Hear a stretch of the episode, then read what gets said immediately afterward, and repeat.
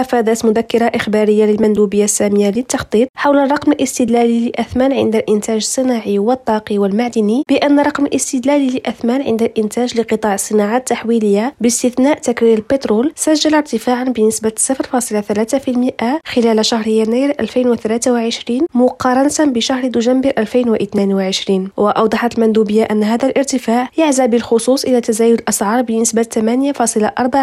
8.4% في صناعات منتجات التبغ ونسبة 0.9% في صناعة السيارات وصناعة المنتجات المعدنية 0.4% في الصناعات الكيماوية و0.2%